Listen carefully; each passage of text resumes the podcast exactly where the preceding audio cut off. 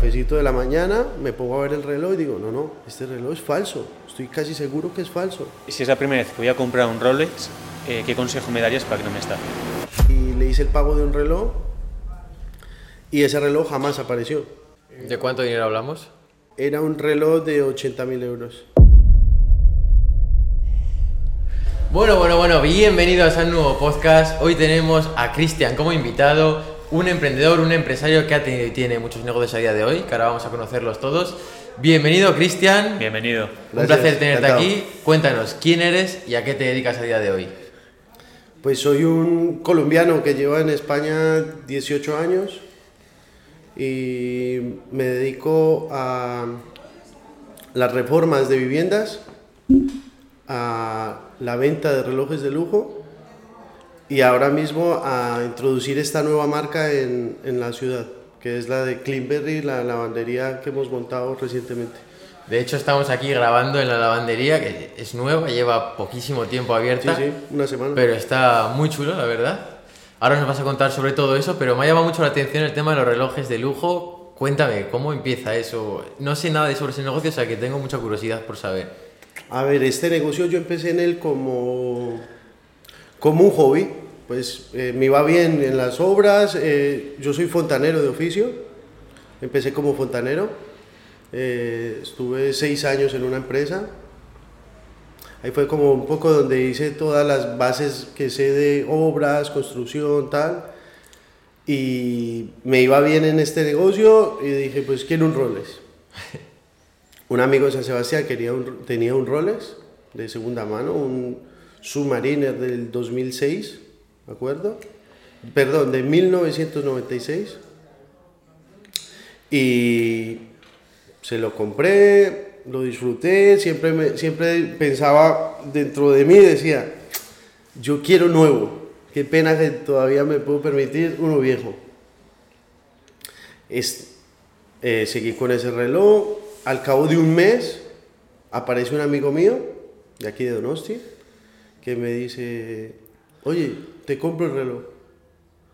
Y pues le- yo le puse una cantidad simbólica por encima de lo que yo lo había comprado. Y me compró el reloj. Ya luego entonces dejé pasar dos, tres meses y me pude comprar uno nuevo. Fui a Barcelona, compré como mi primer Rolex nuevo del mercado secundario, obviamente, porque en las joyerías no puedes acceder a ellos. Es, un, es, un, es como una burbuja donde si no haces parte de, de las personas allegadas a la, Sí, a que la es muy selecto los que lo pueden comprar. De hecho, no es más caro comprarlo de segunda mano que nuevo. siempre tienen sobre, sobreprecio. Siempre. Siempre Entonces, lo, lo nombras como diciendo yo quiero uno nuevo, como si fuese mejor, pero realmente es- es- tiene más valor o... Pues porque yo en realidad, como estaba cansado de llamar a la tienda de San Sebastián, yo había llamado a la tienda de San Sebastián pf, 10 veces por lo menos, a decir que yo soy un chico de aquí, de Donosti, que quería un reloj nuevo, quería ser cliente de esa joyería porque me gustaban mucho los relojes. Ahí fueron mil veces los rechazos, o sea, rechazo, rechazo, rechazo, entonces me di cuenta como que si no haces parte de esa rosca, pues nunca los vas a poder conseguir. Entonces fue cuando investigué un poco de ese, de ese mercado de segunda mano y me fui a Barcelona. Me aventuré a Barcelona a comprarle el reloj al- al- a un señor, me acuerdo. ¿Cómo contactaste con él? ¿Por Wallapop o mil anuncios o no existía todavía este tipo de aplicaciones? Wallapop. Wallapop ya existía. ¿no? Justo fue por Wallapop. No le conocía, para mí era un riesgo, era pues todo el dinero que tenía mm, ahorrado.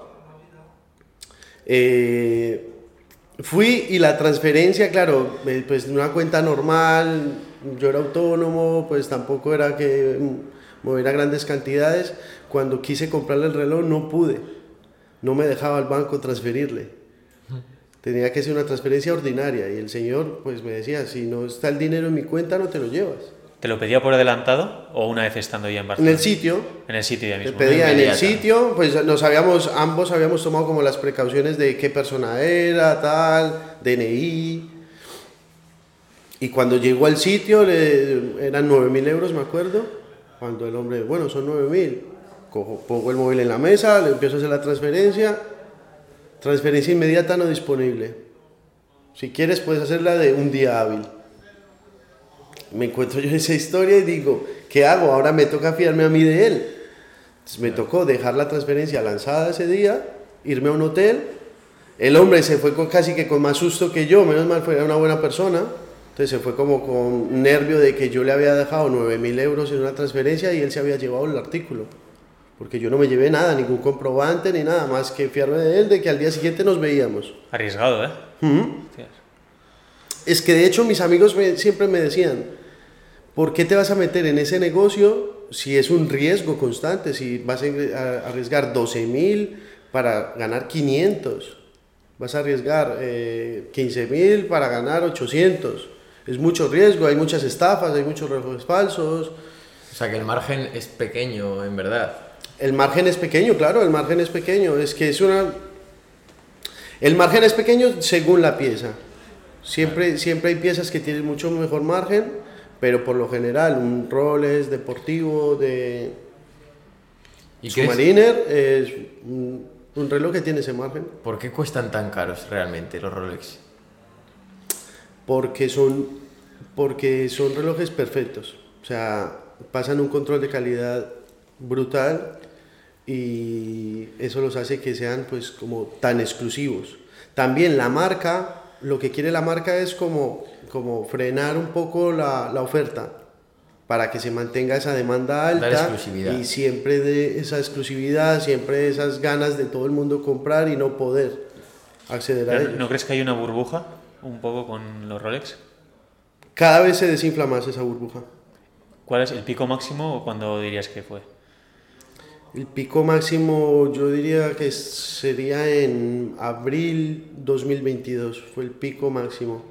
O sea, es Eh, cuando más gente quería comprar. Yo llevo cinco años en el negocio, no sé si antes eh, existía o si ha habido más burbujas, pero yo en los cinco años que llevo en el oficio, en esa burbuja fue abril 2022, donde habían precios desorbitados de los relojes. O sea, un reloj, un reloj de tienda, me acuerdo por ejemplo, un Submariner Hull, que es el verde. ¿Es ese que llevas? No, este es el Starbucks. Este es el bisel verde, eh, fondo negro. El Hulk es todo verde. Bisel y el fondo. Si quieres puedes enseñarlo ahí a cámara para que se vea un poco. Luego sacamos alguna foto y... Sí. Eh, ese, ese reloj Hulk se lo compré a un, a un colega del, del gremio en Holanda. Y se lo vendía a un cliente mío gallego en 33.000 euros. Era un reloj que había costado en la tienda 9.500 euros. Pero había esa burbuja, había ese boom tan Sacaste increíble. más de 20.000 euros eh, con esa... No, no, o sea, eh, sí, fue el incremento de esa pieza. No, yo ese reloj lo compré por 31.000 euros. Ah, vale, vale. Mi, mi margen siempre está en un 8 o un 10%. Claro, el verdadero beneficio es el que compra el primero y, y es esa exclu- exclusividad de que no cualquiera puede comprar primero. Tienen que dejarte que compres, ¿no? Eso es, de, de que ya te conozcan en la tienda, de que te estén dando. Entonces es como un poco también, pues, como todo el mundo mintiendo. Porque en realidad ese chico al que se lo van a vender, muchas veces, muchas veces van a la tienda con mi dinero. O sea, van a hacer todo el paripé en la tienda de que quieren el reloj, de que, hostia, por fin me ha llegado, tal. Y yo se lo tengo pagado un día antes. Claro, la marca quiere que sea para coleccionistas o gente que realmente valora el producto, pero hay un mercado ahí que, claro, al final eh, eh, Sí, lo compran y ya lo tienen vendido realmente, ¿no? Como. Exactamente. Es compras y vendes al, al siguiente día. Si la marca, si yo soy un coleccionista y ya la marca me, me conoce y tal, y me pilla eh, que, oye, que todos los relojes que compro de primera mano los vendo, es posible que me denieguen la, la venta luego. Siempre. Sí, sí. Si la marca se entera que tú andas revendiendo o sacando beneficio de esto, directamente tienes la cruz. O sea, eh, te vetan, no te van a vender ninguna pieza porque saben que tarde o temprano la vas a vender. ¿Y cuánto se tarda en, hacer una venta de este tipo, de, tanto nivel de dinero al final? Tú pones ahora un reloj a la venta, eh, ¿cuánto tarda sin que alguien te contacte para comprarlo? ¿Qué pasa? Como yo ando, como te digo, con ese margen del 8 o 10%, o sea, yo tengo el margen reducido para que la venta sea muy directa. O sea, yo en stock no tengo un reloj más de un- dos semanas. Dos semanas. ¿eh? Ya tienes, Máximo. Ya tienes contactos, te mueves con redes sociales. eh, Eso es, nu- nuestro Instagram, Perpetual Precision. Y ahí, ahí sobre todo salen muchos clientes, muchas ofertas, pues a mí cualquier día me escribe un chico 10 de la mañana, oye, hoy eh, tengo un Submariner o tengo un Rolex Daytona sacado de ayer de la tienda, ¿te interesa? ¿Me lo compras? Y pues si el mercado, si yo tengo el cliente, si el mercado, si está en precio mercado, se puede, se puede hacer perfectamente y se lleva a cabo. Esto normalmente se hace mucho en Madrid. Mucho. Madrid es capital, es- hay muchos clientes, gusta mucho el lujo. En Madrid es como un muy buen sector para esto. A mí sí que me gustaría saber una duda ahí. eh, te llaman para comprar un reloj. Vas allí, ¿cómo sabes si un Rolex es verdadero o es falso? Ahí está la cuestión. volviendo Cada sobre vez- todo al inicio, ¿no? Que es cuando hacías las primeras ventas. Las- el inicio fue totalmente de riesgo, claro, yo no sabía, yo no tengo un- como un padrino de los relojes o alguien que me haya enseñado algo de los relojes, no. Al final fue como fiarme, sí, veía como vídeos en internet de estos joyeros de Estados Unidos, de Miami, cómo comprobar un reloj, tal. Yo me iba ahí con una lupita que había comprado en el chino a, a mirar si sí eran perfectos y, Y a día de hoy, con lo que sabes, ¿cómo, cómo distingues un Rolex verdadero de uno falso? a día de hoy, eh, a día de hoy, ¿qué pasa? Que ya hay unas copias, una copia que te puede costar 1.500 euros, pero es una copia perfecta, o sea, que ya al ojo, o sea, tú si no abres el reloj y andas en la maquinaria, no vas a poder ver si verdaderamente es falso o verdadero. Te, te hablo de los superclones. Luego, si nos vamos a una copia normal, o sea, hay gente que lleva copias Incluso me sorprendo porque hay gente que ha venido a comprarme un reloj original, igual seguramente sea su primer Rolex original, pero te viene con un Rolex falso. Y es igual. Y, y- y- no, no, es igual, no. Yo noto perfectamente cómo es falso lo que trae y viene a comprarse como su primer reloj bueno. Y te da a entender como que es bueno, ¿me entiendes? Yo, yo ya tengo este, pero ahora quería ese. Y, y te das cuenta Ah, como- que él se cree que es verdadero. eso es, sí, Ah. él va con su película que lleva ya un Rolex. Ya, ya, ya, ya. Es que me ha pasado, en tres ocasiones me ha pasado eso. De, de un chico que viene con un reloj falso a comprarme un reloj bueno. Y entonces las diferencias con ese reloj falso que tú sí que notas a la vista, ¿cuáles son? ¿En qué notas tú que un Rolex a primera vista es falso? La calidad, sobre todo la calidad de- del, del bisel, la calidad de, o sea, los, los, las aristas, es que la caja, todo está muy bien hecho en Rolex. Entonces, cuando ves una copia que está como redonda las, las puntas, que el bisel no tiene como la- las estrías tan marcadas, hay unos que se notan muy, muy, muy, muy fácil. Pero los materiales son los mismos.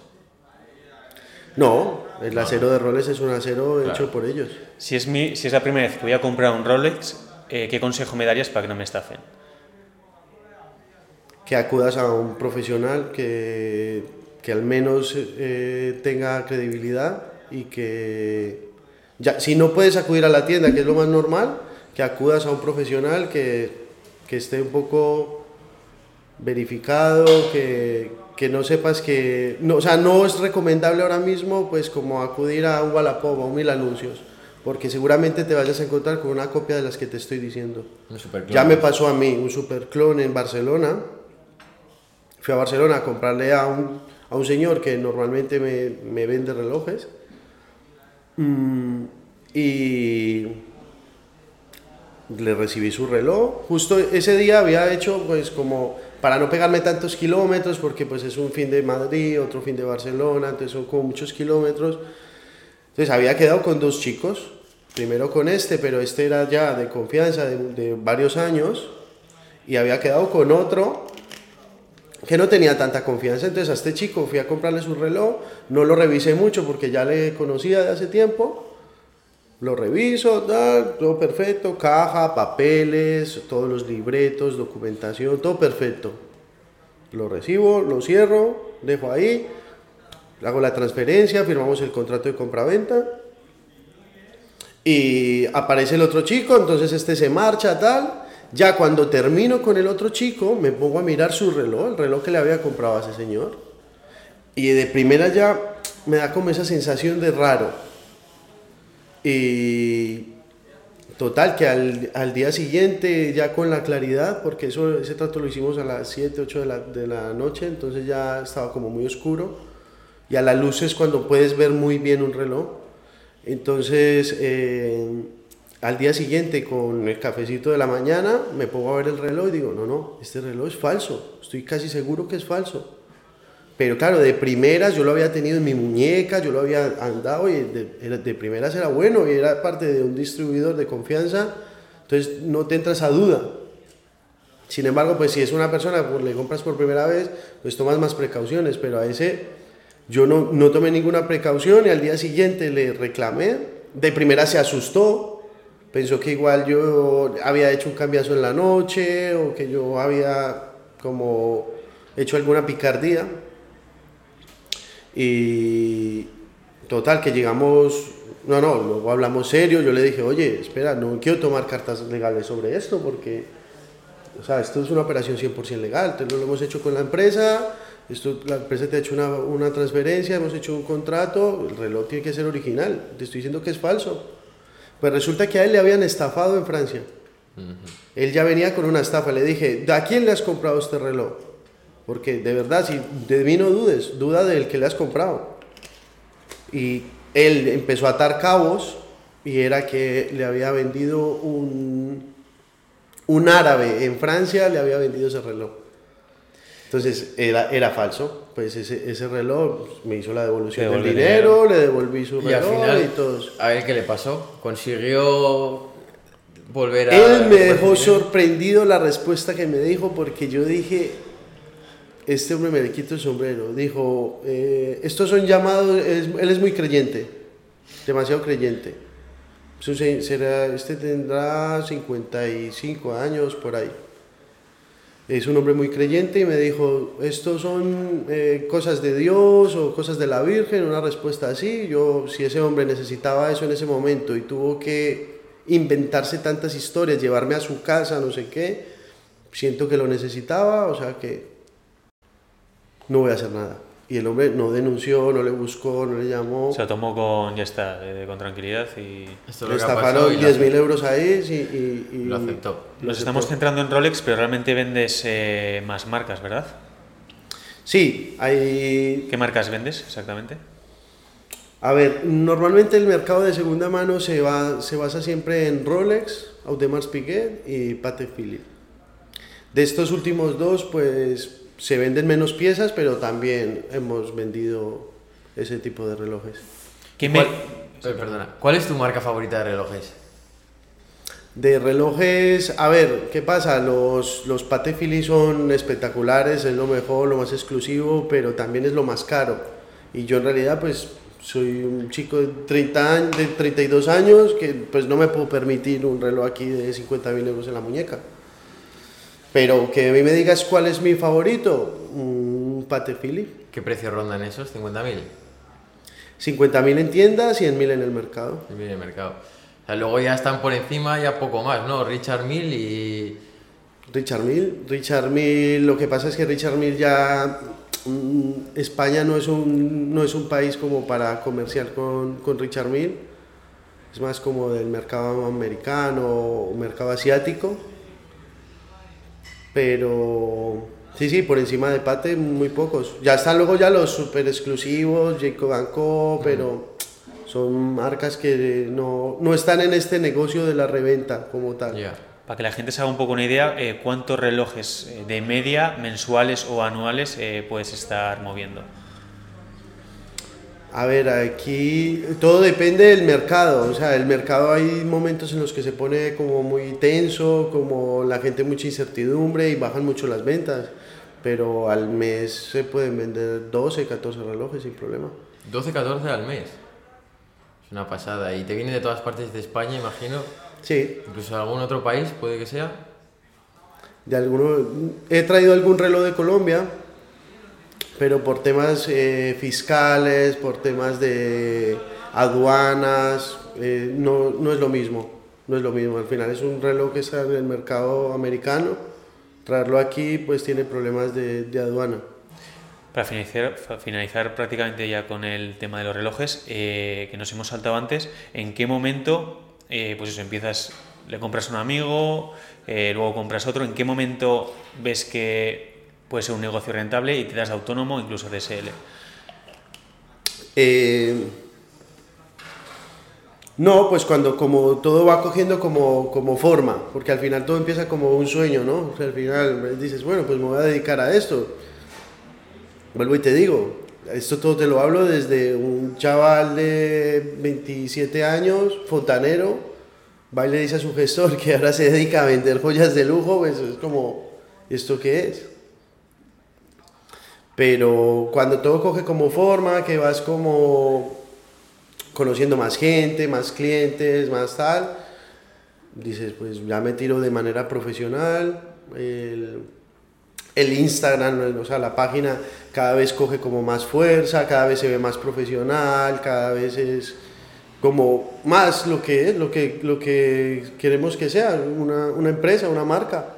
O sea, comprabas un reloj, vendías, reinvertías en otro y así poco a poco fuiste escalando, ¿no? Al Eh, Sí, sí, eso es, hasta, hasta que ya luego ya tienes como quien te suministra constantemente, porque al final siempre estás como buscando relojes.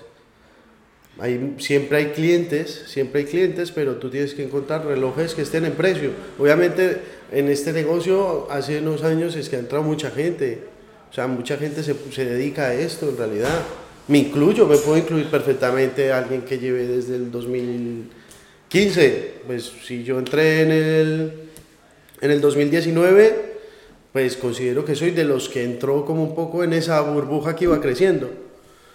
Entonces, como ha entrado tanta gente, hay competencia. En estas ventas hay mucha competencia, o sea, ya casi que los precios están, están fijados. O sea, ya... Y sobre todo, si para mi perfil, que es como de arriesgar poco, poco capital, siempre es un negocio donde, donde tener esto es, es una inversión muy grande. Entonces, como nunca he podido tener un stock grande, siempre he tenido que mejor comerciar con, con comerciantes.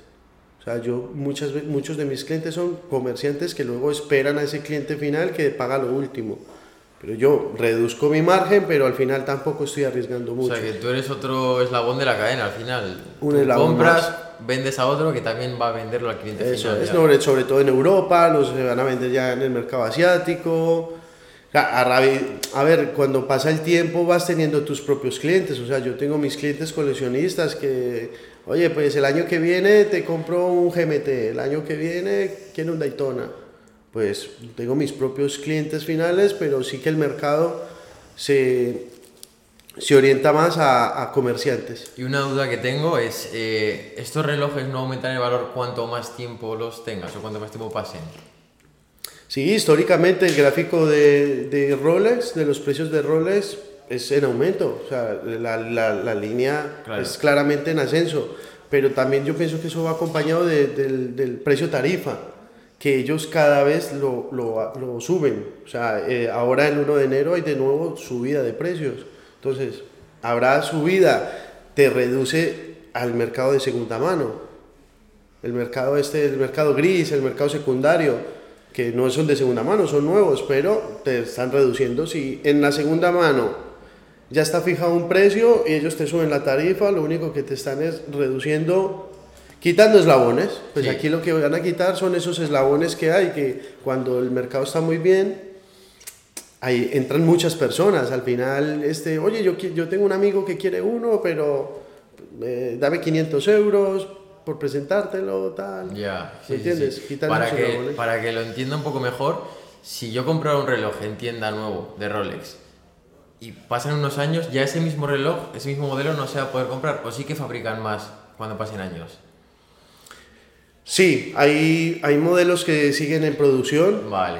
siguen en producción muchos años y llevan en producción años, pero ellos siempre sacan como estas, esas ediciones de unos años. Entonces sacan un- unos años un reloj, luego lo dejan de fabricar. Ese reloj sube. Claro. Juegan con el mercado. eh, Siempre, claro. eh, es, una, es un mercado que está muy pensado Claro. por ellos, muy pensado. O sea, es algo que ellos cada, cada ficha que mueven ya se nota que está pensada. Y a nivel de consumidor y no de vendedor, ¿sueles llevar Rolex como hoy, eh, de vez en cuando, o depende la- un poco la- el día? La verdad que yo intento llevar un Rolex todos los días en mi mano. Eso te iba a preguntar, ¿qué te hace, o sea, ¿cómo te hace sentir un Rolex? Es decir, ¿qué, qué potencia tiene esa marca en ti al llevarla? Mm, Pues al final se convierte como en, en- Al final, después de usarlos mucho, se convierte en un accesorio más, ¿me entiendes? O sea, tú al final ya necesitas tener como tu reloj ahí puesto, ¿me entiendes? Un reloj. ¿Qué significa? Pues de primera lo que primero significa es que, que te van bien las cosas, que te has superado, que es buena energía. Yo lo noto como muy buena energía. Es una forma de decirte a ti mismo, vas bien, ¿no? Estás haciendo las Eso cosas es, sí, bien, estás un haciendo- capricho de, oye, me gusta tenerlo y llevarlo, ¿no? Sí, y cuando cambias por otro, eh, siempre vuelves a estrenar, vuelves como. y te entra como de nuevo la ilusión. Sí, darte esos caprichos y que te, que te incitan a mejorar, a motiva- te motivan, ¿no? A Eso mejorar. es como cuando cambias de coche y estás Claro. contentísimo, pues lo mismo, cambias de reloj y estás encantado. Igual. Bueno, pues hemos hablado un montón de relojes, cosa que teníamos mucha curiosidad y nos ha encantado, pero también tienes otros negocios, como esta lavandería, has comentado una empresa de reformas. Cuéntanos un poquito más. Vamos a empezar si Quizá quieres, por la, sí, por la empresa de reformas. Sí, eso es. Que es por donde empezaste. Eh, a ver, la empresa de, de Fonberry se llama. Eh, ¿Cómo empiezas? Perdona. Eh, llegas a Donosti hace 18 años. sí. Empiezas Llego- como fontanero. Eso ¿Cómo es. sigue la cosa? Empiezo como fontanero, vivo con mis padres. eh,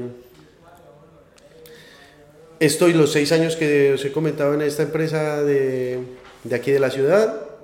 Luego estoy en el paro, justo esa, cogió como esa crisis que había, poco empleo, tal. Estoy en el paro hasta que gasté el, todo el paro. Gasté todo el paro. En medio de eso tuve un accidente de moto. Estuve bastante... ¿Qué edad tenías ahí, más o menos? Ahí tenía 21 años. 21 años cuando tuve el accidente de moto. Luego estuve como un año con muchas recuperaciones porque fueron las dos muñecas rotas, fueron muchas cosas. Y después en el 2000, perdón, cuando tenía ya 22 años, que ya no tengo paro, no tengo nada, me pongo por mi cuenta. Me pongo por mi cuenta como fontanero. ¿Por qué por tu cuenta? ¿Por qué dices no quiero ya tener un jefe y ser, empezar yo por mi, pues como autónomo? Pues sobre todo era como esas ganas de, de ganar más de los mil, 1100 euros que ganaba. Eh, gané seis años, eh, eso, no, cinco años, perdón.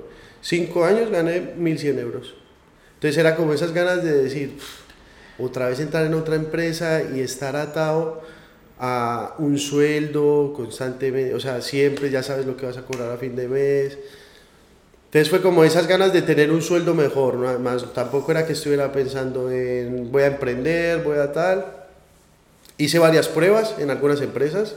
De hecho, me acuerdo que fue una muy que me acuerdo mucho porque fui donde el, fui donde el chico a hacer la prueba de soldadura. Querían ahí soldador de, de tubería de hierro, que yo también soy, soy soldador. Y fui le hice la prueba al señor y me dijo, en, en un minuto, soldé un minuto, me quitó la careta, nos fuimos fuera porque era un parking, estaban, estaban trabajando abajo. Y cuando subimos me dijo, tú eres válido, ¿cuánto quieres ganar? Y le dije, me cogió así como de sopetón, ¿no? Yo, como, "Uf". Pues le dije, pues la verdad no sé, pero es que yo no quiero ganar poco. Y me dijo, no me acuerdo si me dijo que me pagaba 1.600 o 1.700 euros. Y yo le dije que yo no quería ganar menos de 2.000 euros. Entonces el hombre me dio una palmadita y me dijo, no, eh, pero tú eres válido, de verdad que si tú... Porque le dije, mira, yo me quiero ganar 2.000 euros, pero como sé, obviamente que en una empresa es muy complicado pagar eso, pues seguramente yo me vaya a arriesgar por mi cuenta. Y he venido a hacer esta prueba simplemente pues por tener palabra y por acudir, pero lo he estado pensando toda la noche y no, es que yo no quiero atarme a un sueldo. Me dio la palmadita y me dijo, oye, siento que eres válido perfectamente para esto. O sea, que inténtalo y si te van mal las cosas me llamas. Nunca le he tenido que llamar. O sea, si te habría ofrecido 2.000 euros, igual no estarías aquí ahora mismo. Pues seguramente, pues seguramente Te esos 2.000 acomodado, euros ya me hubiera hecho algunos números y diría, pues sí, trabajo aquí. y seguramente estaría trabajando con él, porque tampoco soy de andar cambiando de trabajos, como de no estar conforme. Vuelvo y te digo, mm, ganaba 1.150 euros cinco años y no tuve ningún problema, trabajaba igual que todos. Siempre todo pasa por algo. Sí, pasa por algo. Luego ya empecé como a coger mis propios clientes, ya luego tuve un ayudante. Pues, Vamos eh, a ir eso, pa- pa- parte por parte, creo que vas a preguntar lo mismo. Sí, eh, empiezas como autónomo. eh, ¿Cómo empiezas a, claro, eh, ahora tengo que conseguir los clientes? ¿Cómo es Con- ese paso? Con 23 años, con 23 años empiezo así. ¿Y qué pasa? Que claro, soy muy joven para ir a hacerte un trabajo, dejarte ya to- toda una casa perfecta, todo el tubo de gas, la calefacción, los baños. ¿Requería inversión inicial? Más o menos, ¿qué cantidad? ¿Necesitabas para herramientas o para lo que Es fuera? que no tenía un duro. No tenías nada. No ¿Y cómo duro. hiciste? Empecé en mi coche, en el maletero del coche, con poca, la poca herramienta que podía comprar en un chino, en una ferretería. Hostias. Empecé así, muy poco. O sea, eh, de hecho, la primer, re- la primer obra completa pues, que hice, la, primer eh, piso completo de fontanería, fue a unos amigos eh, de aquí de San Sebastián, que tienen una empresa de reformas, y ellos me dejaron gran parte de la herramienta. O sea, yo les hice toda la mano de obra de la fontanería, pero con herramienta de ellos. Luego, para la segunda obra... eh, ¿Cuánto podías ganar en estas obras? ¿Qué margen se te quedaba? Se imagina que No, ahí también de- de todas formas, o sea, con 23 años tampoco tenía experiencia de, de hacer mis propios presupuestos, yo no sabía los números, yo en realidad no sabía cuánto se cobraba, cuánto se podía cobrar. De hecho, los primeros trabajos los hice, que considero baratísimos, o sea, era un chollo contratarme en los primeros años. Eh, luego ya me fui como enterando, ya, cogía, ya iba cogiendo herramientas, me compré mi primera furgoneta, fui a Barcelona, mil, 1500 euros. Te gustó Barcelona para todo, ¿eh? Sí, sí, sí, ya hay mercado. Ciudad. Me, me compré esa furgoneta de 1500 euros y una Citroën Berlingo. El, mi taller era el trastero de casa, era donde guardaba los tubos y donde guardaba todo. Y, y ahí poco a poco, pues, coger clientela, eh, ya que la gente se fiaba más de mí. eh, ¿Hubo mi- rachas, uh, perdona que te corte, ¿hubo rachas que te fue mal y eh, dijiste, "Uf, vuelvo a trabajar para alguien? Gracias a Dios nunca me ha faltado el trabajo, nunca, nunca, nunca. Nunca he podido... eh, sí que te puedes preocupar un poco, por ejemplo, a día de hoy, que, que tengo pues personas a cargo y tal, sí que me preocupo cuando igual terminas una obra y todavía no ha empezado la otra, que dices, pues me preocupa un poco qué, qué podemos hacer, que espero que haya trabajo el mes que viene o dentro de dos meses que siga habiendo. Es lo único que te puede medio preocupar. Pero, por ejemplo, a día de hoy, o sea, he cerrado un contrato de 14 viviendas en el centro de Donosti. Yo tengo todo el 2024 cerrado ya. Y luego, bueno, nos has contado el tema de la fontanería y demás. Luego, ¿cómo empiezas a dar el siguiente paso a un emprendimiento más grande? Eh, yo siempre quise un negocio de lavandería. De- desde, desde hace 3, 4 años le metí el ojo. Sí que siempre, pues como de lejos, ¿no? Como que lo vas viendo y dices, mira, pues aquí puede entrar una y, y cierras los ojos, pasan cuatro meses y alguien ya la ha montado. Y me pasó, por ejemplo, en varios sitios de Donosti donde decía, mira, aquí no hay lavandería, aquí puede... Y de repente ya habían montado una.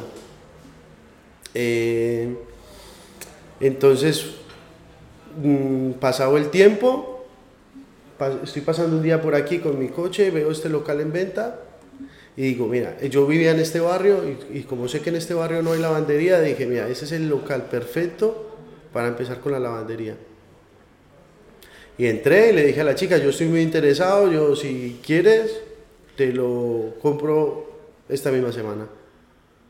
Porque sabía que esta esquina podía llamar mucho la atención y luego posterior me he dado cuenta que el, señor de al lado quería comprarlo. Y simplemente pues porque lanzó la caña de una oferta muy baja no se lo vendieron, pero el, el, el vecino quería comprar este local sí o sí. Cuando se dio cuenta que nosotros ya habíamos firmado unas arras, se, se enfadó con la, con la dueña de este local, con la, con la anterior propietaria, porque no le había avisado, porque mi oferta igual la, la- la igualaba, con tal de quedarse con él. Esto es un bar, entonces él quería como ampliarlo a, comedor y tal. Y ahora la ilusión es esto, de verdad que toda mi ilusión está metida ahora en esto, en la lavandería, en, en crear la marca, en que siempre sea como otro concepto, siempre vas a una lavandería y es muy aburrido, Eso- eso siempre a son como ausulos. Me gustaría que detallaras más, porque hoy en día, ¿no? Al final, y encima ya teniendo ingresos de la empresa de relojes, de la empresa de construcciones, ¿por qué no meterte en un negocio online o, o de otro tipo y una lavandería, ¿no? Que es un negocio visto un poco más como de la vieja escuela. O sea, realmente, ¿por qué una lavandería? Dicho más concretamente. ¿Por qué una lavandería? ¿Ya conocías números? ¿Tienes conocidos que tengan este tipo No de negocios? tenía nada, o sea, tú sabes lo que es llamar a alguien a que me vendiera lavadoras y decirme, pero tú ya has hecho el mercado, el estudio del mercado, tú ya has mirado tal. ¿Qué? Yo te estoy diciendo que yo te voy a comprar las lavadoras. Me dice, ¿pero dónde? ¿Y dónde vas a montar?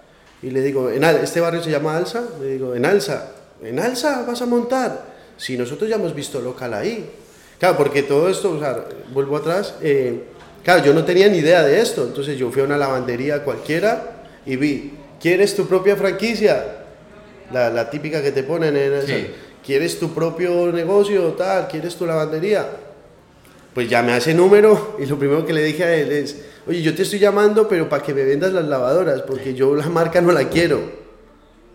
Porque claro, yo lo que no quería era como una franquicia, yo no quería como Tú tener... la- querías tu propia marca. eso es. Sí. De hecho, el logo es el mismo que el de, el de la empresa de, de reformas. O sea, el de, el de la Sí, empresa ¿eh? de reformas es Font Berry. Y este por eso le da un poco el mismo, el mismo sentido. Clean Berry. Entonces yo quería como eso, como mi propia marca. Entonces le dije al chico este, y me dijo, en Alsa vas a montar una, pero si en Alsa ya tenemos nosotros un local y vamos a empezar la obra en breves. Y le dije, uff, pues te has encontrado aquí con la competencia, yo ya estoy en la obra. Y de, de primeras no me creía, porque me decía, ¿cómo es posible que alguien empiece una obra sin tener vistas ni las lavadoras? Y dije, yo, pues, pues encantado, me presento. O sea, te metiste en la inversión sin un estudio de mercado serio, sin un poco a lo, a lo loco, ¿no? Eso es, no, no a lo loco, yo sé que son, sé que son rentables, o sea, porque se- ve claramente como es un negocio que va en aumento. Ahora que estoy dentro de él ya veo que sí, que obviamente es rentable, que obviamente sí va en, en aumento, es un negocio que cada vez se usa más. Las señoras antes igual eran pues muy reacias a usar esto, pero ahora te das cuenta cómo entra aquí una señora, tranquila con sus monedas o su tarjeta, paga y... De hecho, me gustaría saber cómo puede ser rentable, por ejemplo, venir aquí y lavar la ropa, son 3 euros, ¿no? Por lo que veo ahí, y te incluye el jabón, el suavizante, el agua, la máquina, o sea, literalmente si yo tengo que lavar ropa en mi casa, me sale más barato bajar aquí que hacerlo en mi casa, ¿cómo es que a ti te sale rentable? porque mm, porque al final aquí lo que se habla es, o sea, lo, lo que a lo que se lleva es como a mucho volumen, ¿me Claro. ¿entiendes? O sea, lo que quieres es tener todas las máquinas ocupadas, al menos las horas pico, hay, una, hay unas horas muy tranquilas, hay unas horas donde no, donde no viene nadie, que es donde queremos un poco enfocar eh, el nuevo sistema de lavandería a domicilio.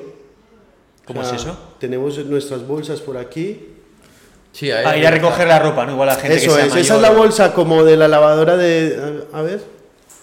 Como de la lavadora de 10 kilos. Sí, cógela quieres. Tenemos aquí el sol que nos está visitando. Esta es la bolsa de la lavadora de, de- de 10 kilos. Y esta- estamos esperando que llegue la, la- bolsa de la lavadora de 20 kilos. Entonces vamos a hacer eh, servicio de recogida y entrega a domicilio de nuestra bolsa, de la bolsa del cliente, de 10 o de 20 kilos. Entonces tiene, eh, por 20 euros, tú eh, nos entregas la bolsa en la puerta de tu casa, la bolsa de 20 kilos de ropa y te la devolvemos seca. Es muy buena idea. Es un globo de ropa. Sí, sí, de ropa. Eso es. ¿Existe eso ahora mismo? No existe. No existe, ¿no? No es que existe. realmente. muy buena Existe en otras ciudades. A ver, es que ¿sabes qué pasa? Que tú te vas a Madrid y ves que todo existe y dices, ¿cómo no idea. ha llegado esto al País Vasco? sí. ¿Cómo no ha llegado esto al País Vasco? Y hay cosas que no han llegado al País Vasco y que son cosas que se llevan en, las, en otras ciudades. En Madrid yo sé que esto existe, esta- este sistema de recogida, Pero aquí pues queremos ser nosotros como los primeros en implantarlo. ¿Cuánto vale, dame si quieres, una, un abanico, montar una lavandería de este tipo, un negocio de este tipo? 90.000 90.000 euros. Sin contar el local, obviamente. Sin claro. contar el local. Vale. Sí, porque al final tú, tú ves aquí que hay eh, cuatro lavadoras, eh, tres secadoras, pero, pero esto es un... O ¿Cuánto, sea, un- cuánto vale una lavadora de estas? Estas valen 10.500. 10.500. ¿La secadora? La secadora, lo mismo, 11.000. 10.000, 11.000 euros. Eh, ¿Qué pasa? Que luego tienen un sistema, tienen mucho montaje, tienen mucho montaje interno, tienen muchos sistemas de comunicación, tiene eh, informático. Claro, yo, que esto me achacaba un poco el, el- el- el chico que me, que me ha ayudado a montar todo esto, o sea, bueno, que me ha ayudado, el de esa llamada de, oye, pues yo soy la competencia, tú verás si vas conmigo o, o no, ¿Te llamó? voy a buscar a otro. Sí, sí, él me ha vendido todo. Él es de otra franquicia. Él me ha vendido todo el sistema, él me dijo, ya te veo que eres muy serio, de tonto no tienes un pelo. O sea, lo que hizo fue recomendarle a los otros que no montaran ya el local. Oye, que sepáis que hay un chico con un local mucho más visible, un local que va a ser muy llamativo, que va muy en serio y es que ya está comprando las lavadoras. O sea, este chico va a montar esto ya. Entonces, esas personas que tenían visto un local ya en este barrio han desistido de invertir en él, porque ya vieron pues que yo tenía como esa seriedad. Entonces, este, este chico, que por cierto, me ha comprado ya un par de roles, Así es. sí. Eh, claro, pues un poco se sorprende con todas mis cosas. Me ve llegar en una furgoneta de trabajo, me ve que estoy montando esto, de repente hablamos de roles. Ese es un círculo, o sea, para poner un poco en situación a la gente, has montado esta empresa, este local, con tu otra empresa de reformas, con la ayuda de otra persona a la que le has vendido tus relojes de otra empresa. Eso es, sí, sí, sí, totalmente. Así es así. Y, y este chico pues me, me achaca mucho el que yo, claro, yo no quería franquicia, y entonces todo tiene un coste. Todo, claro, oye, pues no, mira, te dije, si, si fueras franquiciado, te ahorras esto. Pues esta central de pago, dos mil y pico de euros. ¿Me entiendes? Eh, luego, solo la central, luego tienes tu sistema informático y tu adhesión a la, a la aplicación donde también tienes que pagar. Entonces es como que todo es de pago. O sea, cre- crear la marca de cero, el diseñador, El diseño de la marca es una cosa con la que yo no contaba para nada. Yo pensaba, "Ah, pues son pegatinas, ponemos el nombre, no, no. Claro, luego te das cuenta que, esta, que este, este, esta, esta máquina de cambios, pues te viene con una chapa y mandar a hacer este nombre ahí plantado en el sitio, pues tiene un coste pues de todas esas cosas que yo no había como contemplado, como a ver cuáles van a ser los gastos y cuáles van a ser la rentabilidad, voy a recuperar en tres años todo. No, yo lo he hecho un poco como de cara a toda la vida. Espero que sea un negocio aquí que dure toda la vida. He comprado el local. Y... Lo has comprado encima directamente. Sí, sí. Has apostado todo. Bueno, también, como has dicho antes, ¿no? Al ser una, un buen, está en buena ubicación, en caso de, por lo que sea en unos años, no... Es que yo pensaba, mira, de una, de una mala, si este negocio me va mal, es tan sencillo como aquí dejar la exposición de reformas.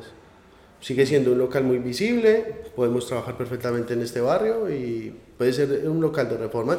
Es que ha funcionado 30 años como un local ya de reformas. De, solo que se han jubilado los, los señores que tenían esto. Pero esto yo le hubiese... Esto se llamaba reforma salsa. Si yo esto lo cambio como reformas Fonberry, funcionaría a los 30 años que ellos llevaban funcionando. ¿Cómo haces el marketing de, de una lavandería? ¿Cómo te das a conocer? ¿O qué Eh, idea tienes de cara a, a un, a un futuro? No, de esto, a esto le, le quiero dar como mucho bombo. O sea, yo a esto le quiero invertir mucho en publicidad.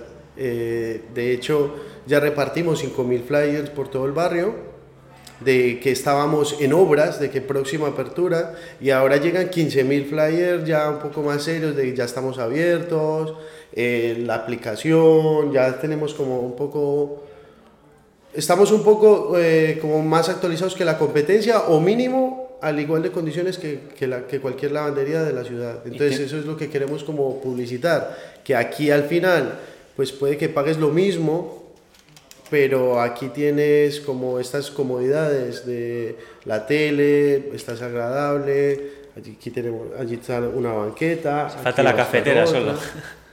La cafetera es algo que nos piden como el 60% de los clientes, como una cafetera.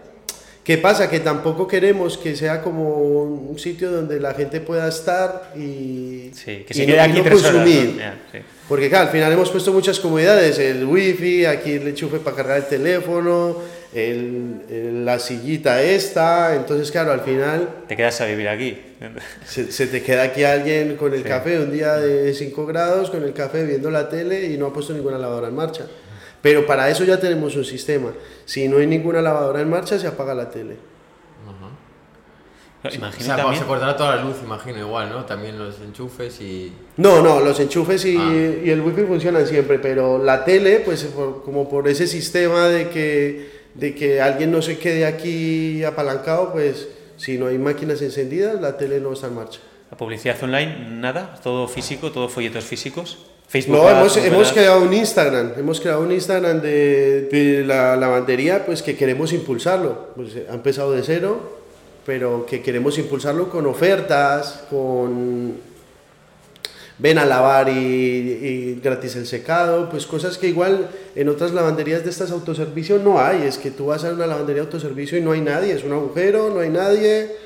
A duras penas tienes para sentarte en una silla y ya está. Esperas tu ropa, entonces lo que queremos es como que sea totalmente diferente, con, con lo de la bolsa, con, con muchas cosas. Eh, última pregunta sobre los gastos que conlleva una lavandería. Gastos mensuales, electricidad, agua. Más o menos, ¿qué, qué rango? Porque imagino que No, no, hemos será. tenido el primer recibo. No te ha llegado todavía, claro, que acabáis de abrir. Pero imagino que será. No será tontería. No, no, aquí hay un consumo. De hecho, las secadoras nuestras son. También apostamos por un poco mm, calidad, ¿no? Las, las secadoras estas son muy rápidas y son de gas. Entonces, aquí la factura de gas eh, será considerable, pero claro, la- los clientes se van muy contentos porque si tú en otro lado tienes que esperar eh, 35 minutos de secadora, pues aquí en 15, 20 minutos ya estás por fuera. Aparte de la ropa a domicilio, que me parece una idea buenísima, eh, ¿por qué yo como consumidor vendría a esta lavandería y no otra? Dame otros dos puntos fuertes. Eh, por la comodidad y rapidez, por esos dos. Pues porque aquí en 55 minutos te llevas la ropa ya seca, la, lavada y seca. Y por comodidad, pues porque sí que está claro que el local es mejor que cualquier lavandería de la ciudad. Ahora me gustaría preguntarte algo que no me vas a poder responder porque llevas una semana con esto abierto, pero imagino que habrás eh, te informado ya de cuál podría ser el beneficio o el- la facturación anual de un negocio como este. La facturación mensual que al menos queremos tener como base serían de 5 o 6 mil euros al mes. Como base de, de introducir el- la marca y tal, pero sí que además esto es una cosa que se está hablando con, con fomento y con empresas que se dedican a, a apoyar creaciones de marca y a que le cuentes un poco tu idea. Entonces estamos eh, estudiando con ellos la posibilidad de, crear, de abrir nuevas sucursales en la ciudad. ¿Solo en la ciudad o también en otras? Pues no, eh, el País Vasco está todavía muy verde en este tema. O sea, Se ven po- es que realmente se tú ven vas a, pocas, ¿eh? Tú vas a Andalucía y a, o Madrid está lleno, está lleno. eh, en un barrio como este puedes tener fácil cinco locales de estos, seis. Aquí eh, estamos, este, este es el único de toda la zona del barrio y hay otro, pero en la otra punta, o sea, que prácticamente cada quien tiene su territorio y no, no, aquí está todavía muy suelto, o sea, Pasajes, que es el siguiente pueblo, solo tiene una lavandería, o sea, ahí perfectamente llega un Cleanberry en estas condiciones y triunfa ¿Y todavía. este negocio, estas aperturas o esta expansión, la quieres hacer por tu cuenta o como franquiciarlo a otras personas? Esto la idea es franquiciarlo, esto vamos a tener, ojalá en el 2024, eh, ¿quieres abrir tu propio clean? ¿Quieres tu... ¿Quieres formar parte de nuestro equipo? O sea, ¿Todo sí, esto sí. tú lo vas estructurando o es un poco vas viendo? O sea, más o menos ya tienes la idea en mente o a qué, cómo, cómo te mueves, cómo vas organizando. ¿Sabes qué pasa? Que yo no, no, yo no soy mucho de planificar. Yo la verdad que es según va surgiendo. Pues si nos va bien todo y todos los planes estos se van dando, pues sí, pero si no, también no pasa nada. Se puede quedar en la lavandería del barrio y ya está, y no hay problema. Y seguiría Un con negocio los otros más. negocios. ¿Cuánto tiempo le dedicas a cada negocio? Más o menos. ¿Cuál te lleva más, cuál te lleva menos?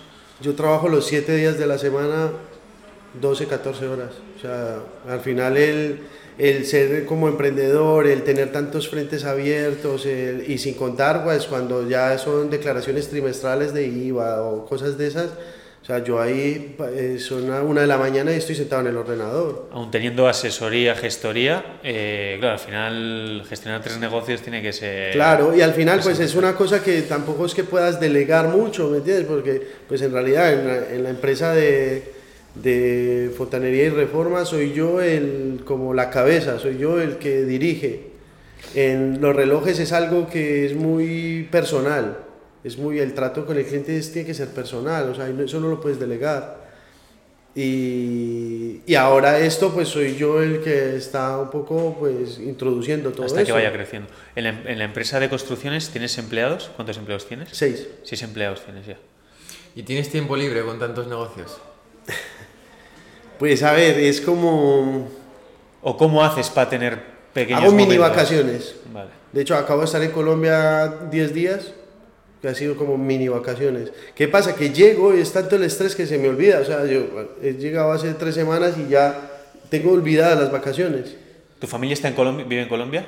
No, mi familia vive prácticamente toda aquí. ¿Qué te dicen el hecho? Porque tiene un mérito, ¿no? Al final llega- llegas a un país nuevo y, y de repente, bueno, de repente, con trabajo y sacrificio tienes tres negocios, ¿no? Eso es, sí, soy como el orgullo de la Es familia. orgullo al final, El joder. orgullo de la familia. La verdad que yo me he considerado siempre muy trabajador. Muy trabajador. eh, me gusta trabajar. O sea, yo le digo a mi novia, yo soy feliz los lunes. Yo, el- para mí el lunes es el mejor día de la semana, sin duda. O sea, yo soy de los que soy el domingo deseando ya que sea el lunes 8 de la mañana.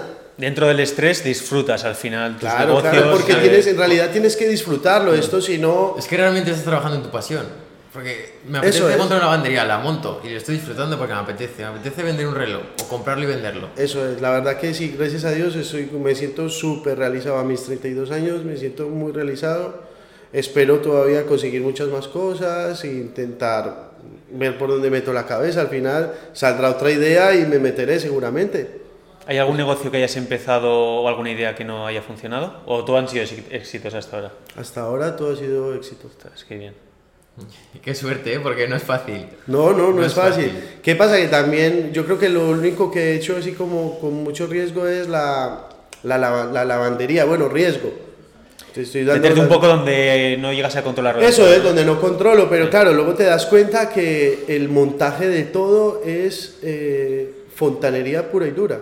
Claro, esto tiene un sistema de instalación de gas, yo soy eh, instalador de gas certificado, o sea, yo me he hecho mi propio certificado de gas aquí.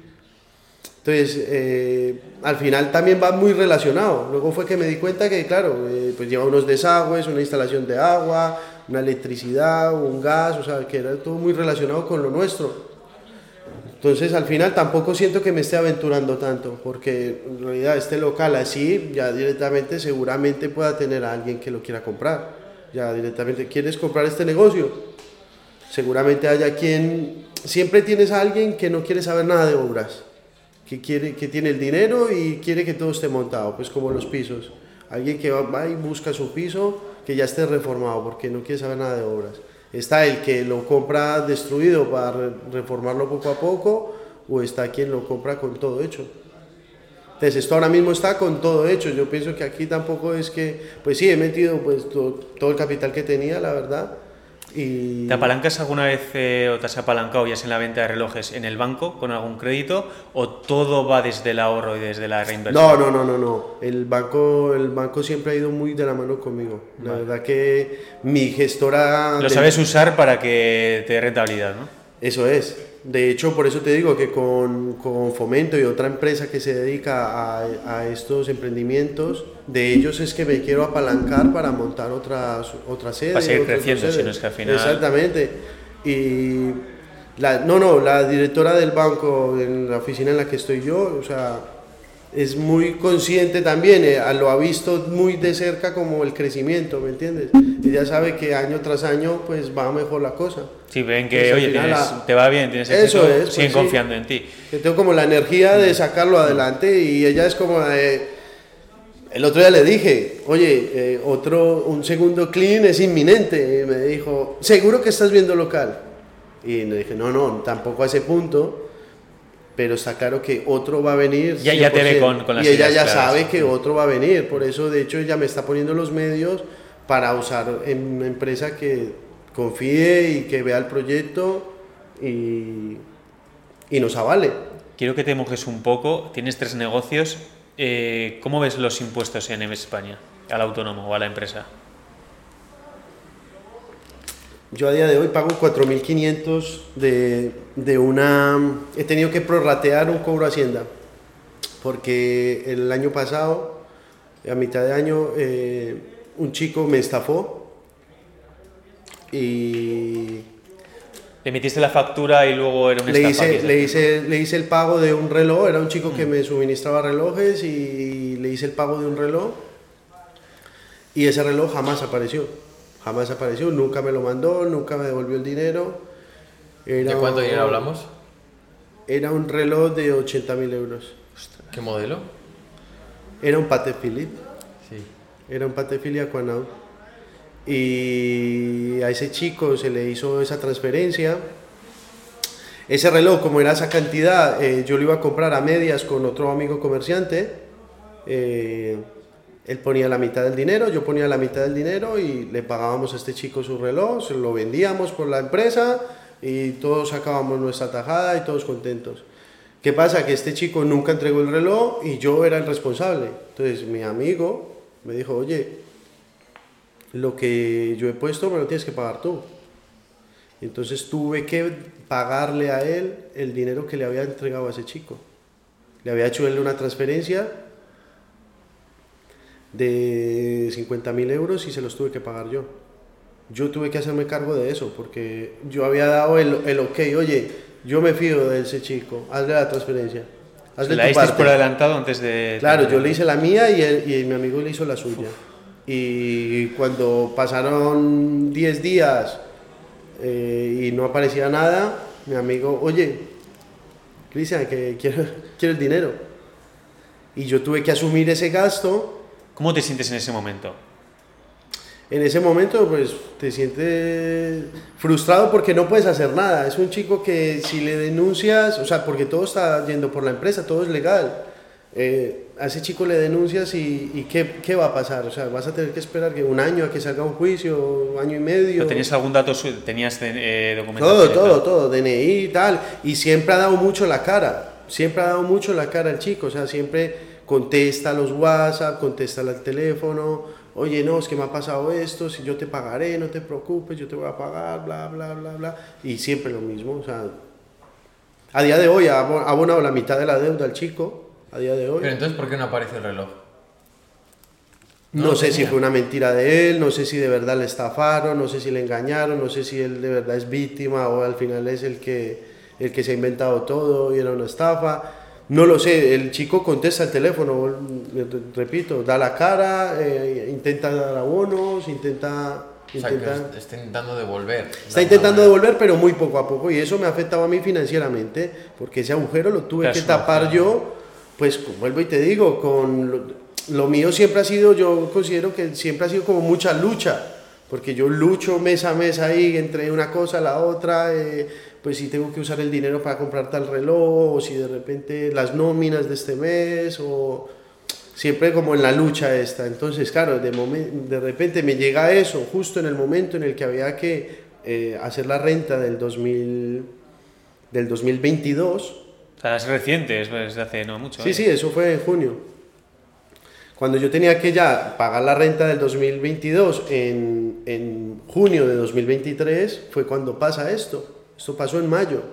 Entonces yo tenía el dinero para pagarle a Hacienda y me tocó cubrirlo pagándole a este chico y ahora entonces eso me acarreó el prorratear el pago a Hacienda y ahora pago 4.500 al mes de, de, de, esos impuestos del 2022. Después de esto, ¿te da más respeto eh, volver a, a, comprar o vas a tener, obviamente, imagino que más cuidado, ¿no? Eh, Desde este eso de... yo tomo muchas más medidas, muchas más medidas. De hecho, ¿qué pasa? Que también es un negocio en el que te tienes que fiar, si no muchos, negocios, mu muchos tratos no se darían si no te fías. Sí que es parte del negocio, ¿no?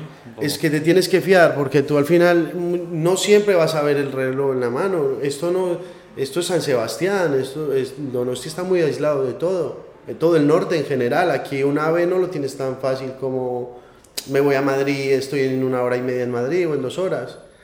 Entonces al final te tienes que fiar, te llama un, un chico que te ha suministrado cinco o siete relojes a lo largo de, de la relación y de repente en el octavo es cuando te jode, no lo puedes prever, o sea, te tienes que arriesgar. Sí que obviamente para una cantidad de esas no me volvería a arriesgar nunca, o sea, ya lo haría siempre en persona, porque claro, al final aprendí, o sea, a base de, de, de hostias, porque todo eso me ha, me ha, me ha llevado a, arrastrar mi economía este resto, este, esta mitad de año restante.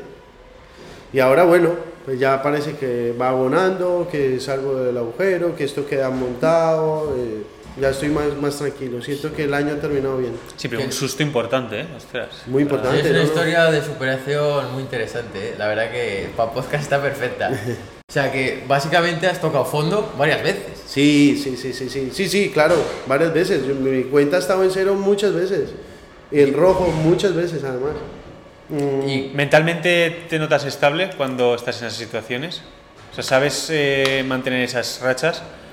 Sí, sí, porque siempre soy como consciente de, de, la, de mi capacidad. Y por ejemplo, siempre está el comentario del envidioso de, mm, qué sé, eh, torres, más, torres más grandes han caído. Y lo que le, la respuesta mía es, es que hay que saber construir la torre. Sea, estoy dispuesto otra vez a empezar de cero a ser un obrero en una furgoneta y no, no pasa nada. ¿Y qué consejo le darías a una persona que ha tocado fondo y está sin dinero? Que trabaje por sus sueños y que, que hay que trabajar. O sea, en la vida hay que trabajar, hay que luchar por lo que quieres y, y hay que reinventarse. O sea, porque al final, ya ves, donde menos esperas está, está como tu oportunidad. ¿Quién iba a pensar que yo me iba a ganar 10.000 euros en una operación de un reloj cuando era fontanero a mis 23 años? Sí, la verdad que sí. En cinco años, eh, ¿cómo te ves? Como en los mismos negocios escalados, en otro tipo de negocios, ¿qué te gustaría? ¿Hacia dónde vas? No, la verdad que en cinco, cinco años es como un futuro medio. Eh, yo en cinco años me veo con, con los tres negocios más expandidos. Vale. Pero manteniendo los tres. Tampoco, pienso que tampoco, o sea, como abrir como abrir un cuarto negocio sería como ahora mismo muy prematuro hasta que esto no esté consolidado, hasta que esto no sea de verdad una franquicia, que la gente te quiera comprar un, una lavandería de estas. Eh, oye, hazme mi propio clean en, en Vitoria. Entonces, hasta que esto no esté como sólido, no quiero como dar grandes pasos. En la construcción no puedes ahora mismo como crecer mucho porque la mano de obra es escasa, o sea, yo vivo constantemente buscando mano de obra eh, cualificada, obviamente, pues alguien que tenga eh, eh, riesgos laborales, que, te, que, que, tenga carne de conducir, que tenga experiencia. Que quiera que, trabajar. Que quiera trabajar. Actitud. Es pero totalmente imposible conseguirlo. Es un tema que lo hemos en hablado todos los sitios, eh, ¿eh? No en solo- todas las empresas, pero Sí. es una racha que no tiene sentido. No, no, O sea, al final imposible. hay ayudas ahí, entonces la gente dice, no me compensa que me pagues 1100 si la ayuda me está dando más, Claro. ¿no? O lo mismo. Eso es es. incentivo a no trabajar.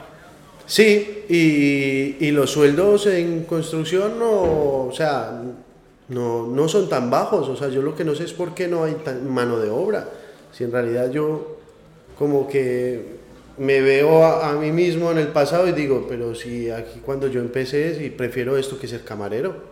Yo no sé qué está pasando con la juventud. Igual la, igual la gente lo que no quiere es trabajar directamente. Sí, La gente quiere vivir lo mínimo y ya está.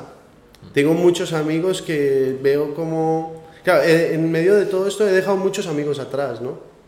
Claro, al final como que tú te enfocas en tus cosas y tus amigos se quedan ahí atrás, algunos se quedan mm, de haters, no sé por ¿Crees qué. que para crecer eh, tiene mucha relación la- las relaciones que tengas, las amistades que tengas? El círculo. Sí, totalmente, totalmente. Hace- de quién te rodeas es un poco como, cómo te puede ir. Al final a mí me ha ayudado mucho también que en el mundo de los relojes he conocido gente, claro, que no iba a conocer nunca. O sea, yo no iba a estar de tú a tú con un empresario que tiene tres clínicas en Madrid, eh, sentados hablando de un reloj de 50 mil euros. La verdad que eso para mí es un poco superarme.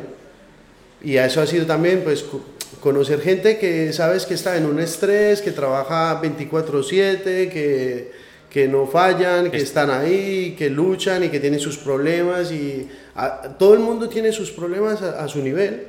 Pues tú puedes tener un problema de, de que te han cortado el teléfono por 45 euros de Vodafone, o puedes tener el problema que tenía yo con este chico de un reloj de 80 mil euros. ¿Me entiendes? O sea, son como otras escalas, pero es el mismo problema. Problemas siempre va a haber, eso está claro. al final. Entonces, al final, pues conocer a esta gente que está en esos problemas, que tienen sus, sus empresas, sus cosas, eso es Te hace- motivación, Y te motivación hace abrir los 100%. ojos a otras perspectivas que no habías imaginado antes. Sí, sí. Y sobre todo ves cómo la gente que de verdad tiene dinero es la gente que trabaja mucho. Que está siempre ahí, que al pie del cañón, que las vacaciones son las justas, que contestan el teléfono a la primera.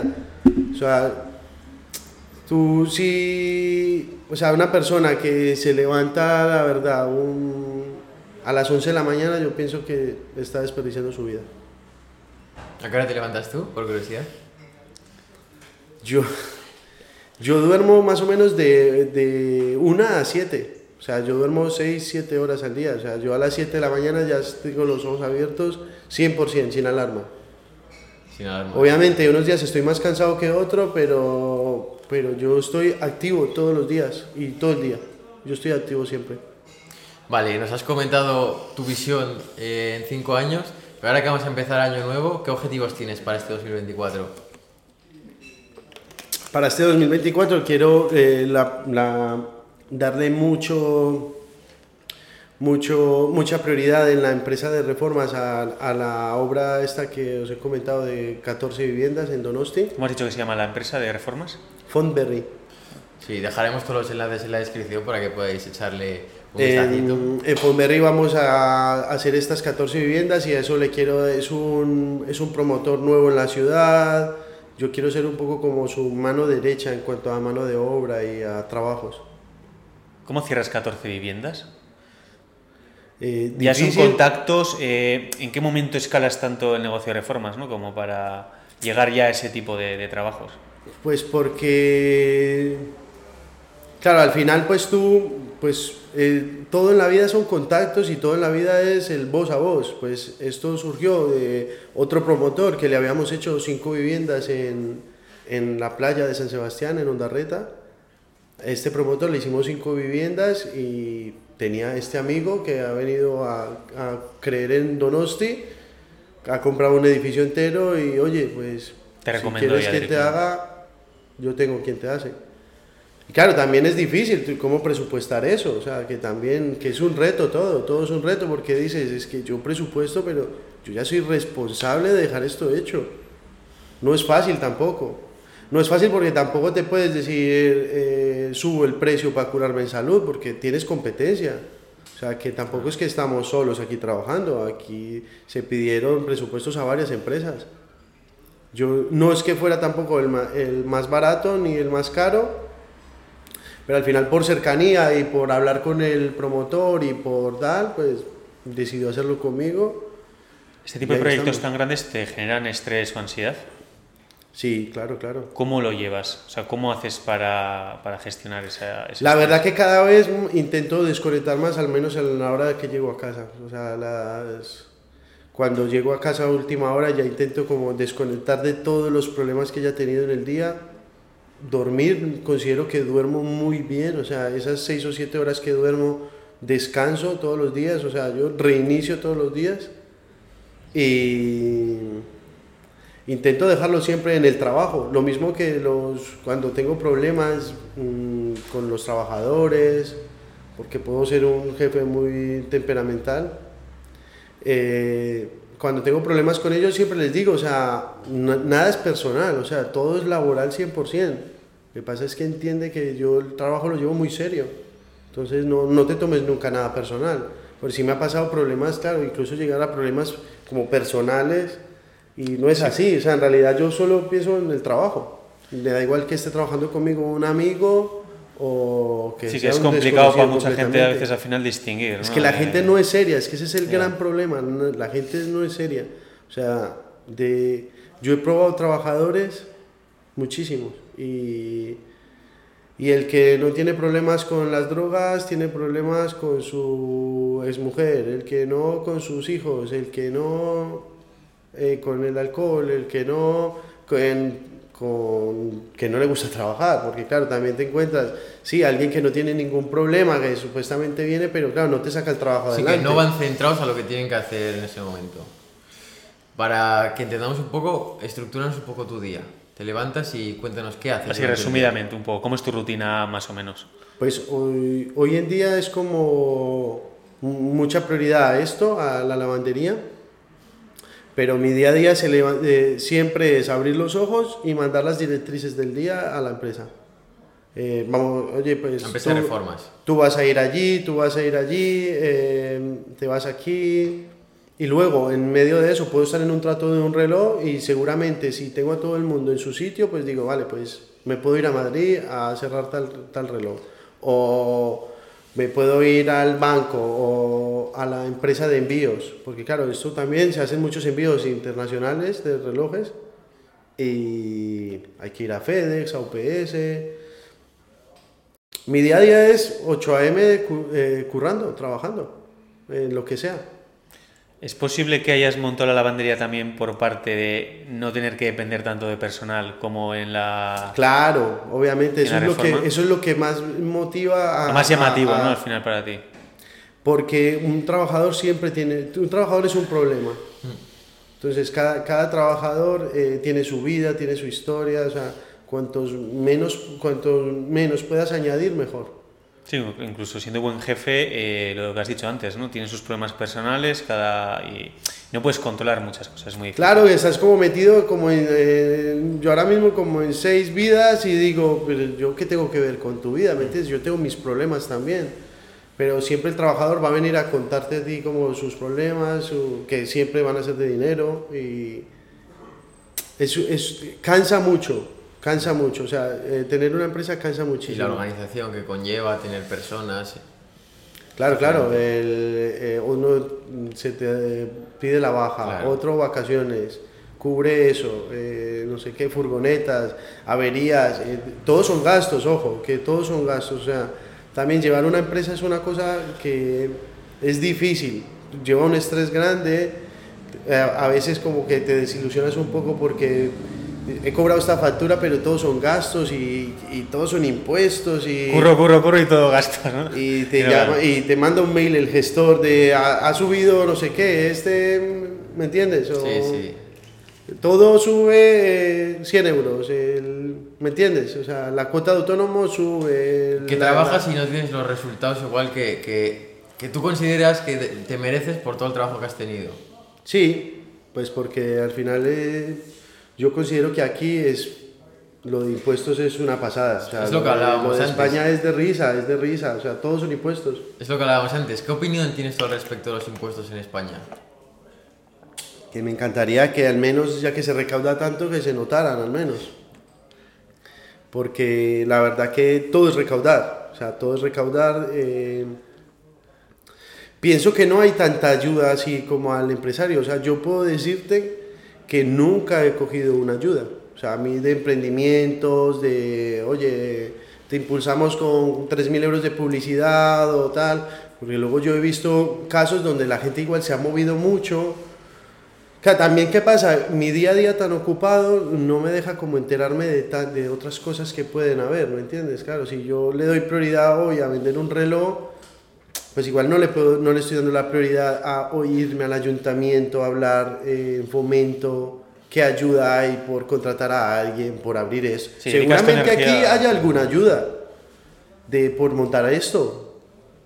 Eh, pero yo no, no, no me he adherido a ninguna pues porque por desconocimiento y por falta de tiempo.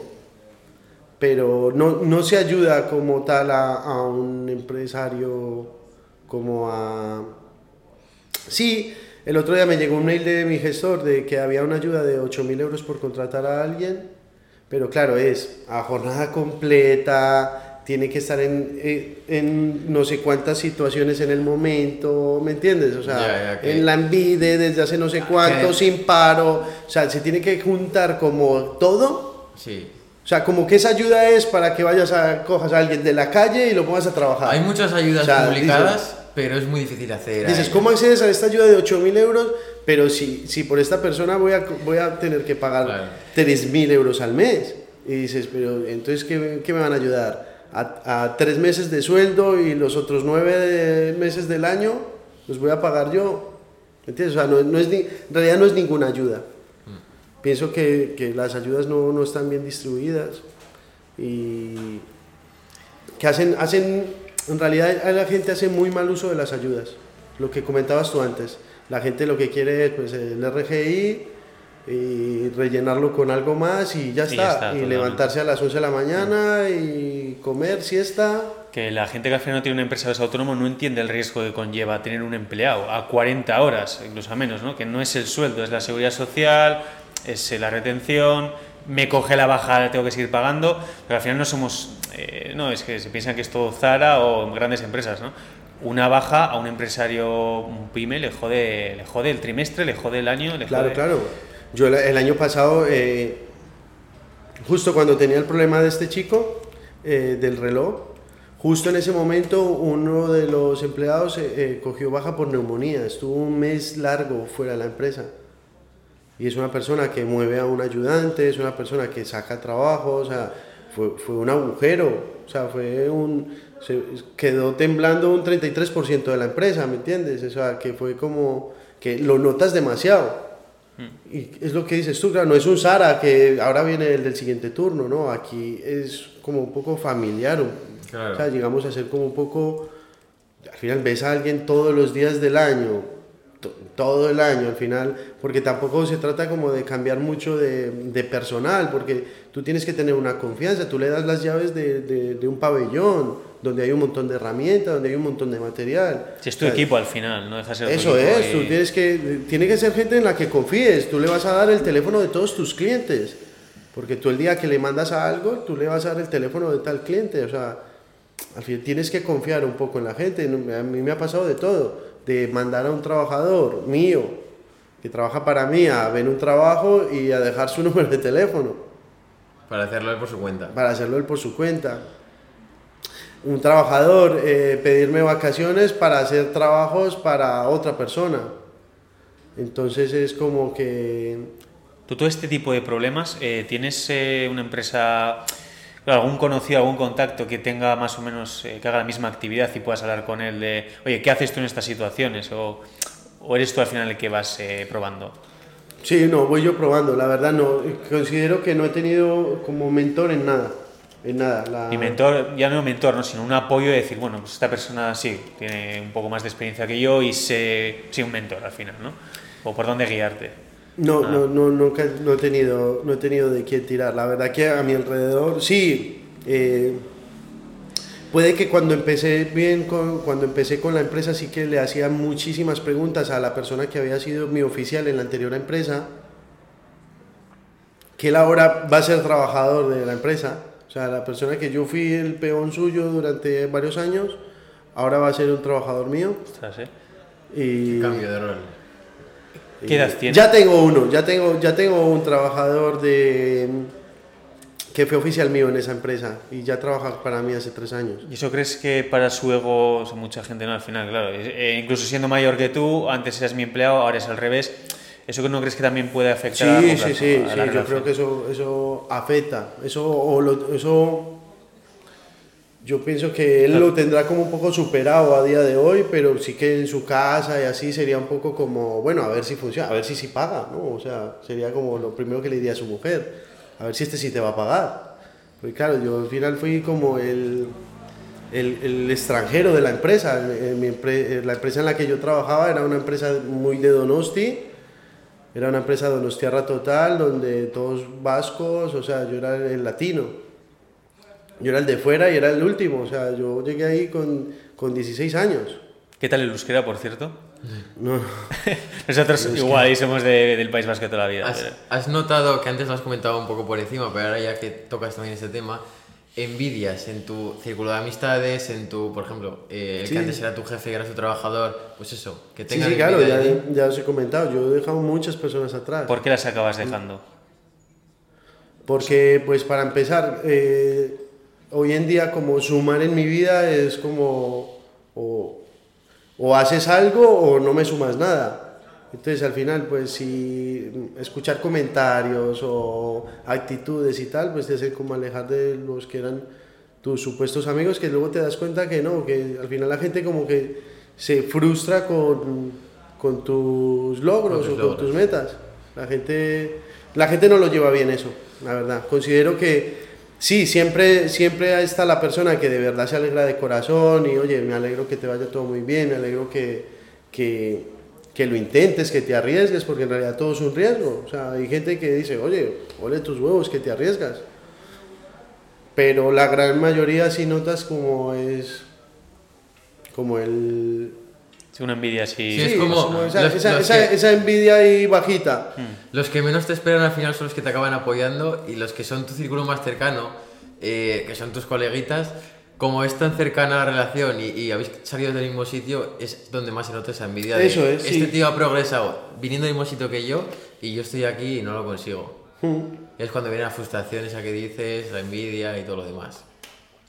Sí, sí, claro, que ahí es donde, sobre todo, eh, he tenido amigos que están como muy a, a- a querer invertir y se están siempre mirando, con mucho tiempo libre y como que no terminan invirtiendo en nada, terminan siempre mirando.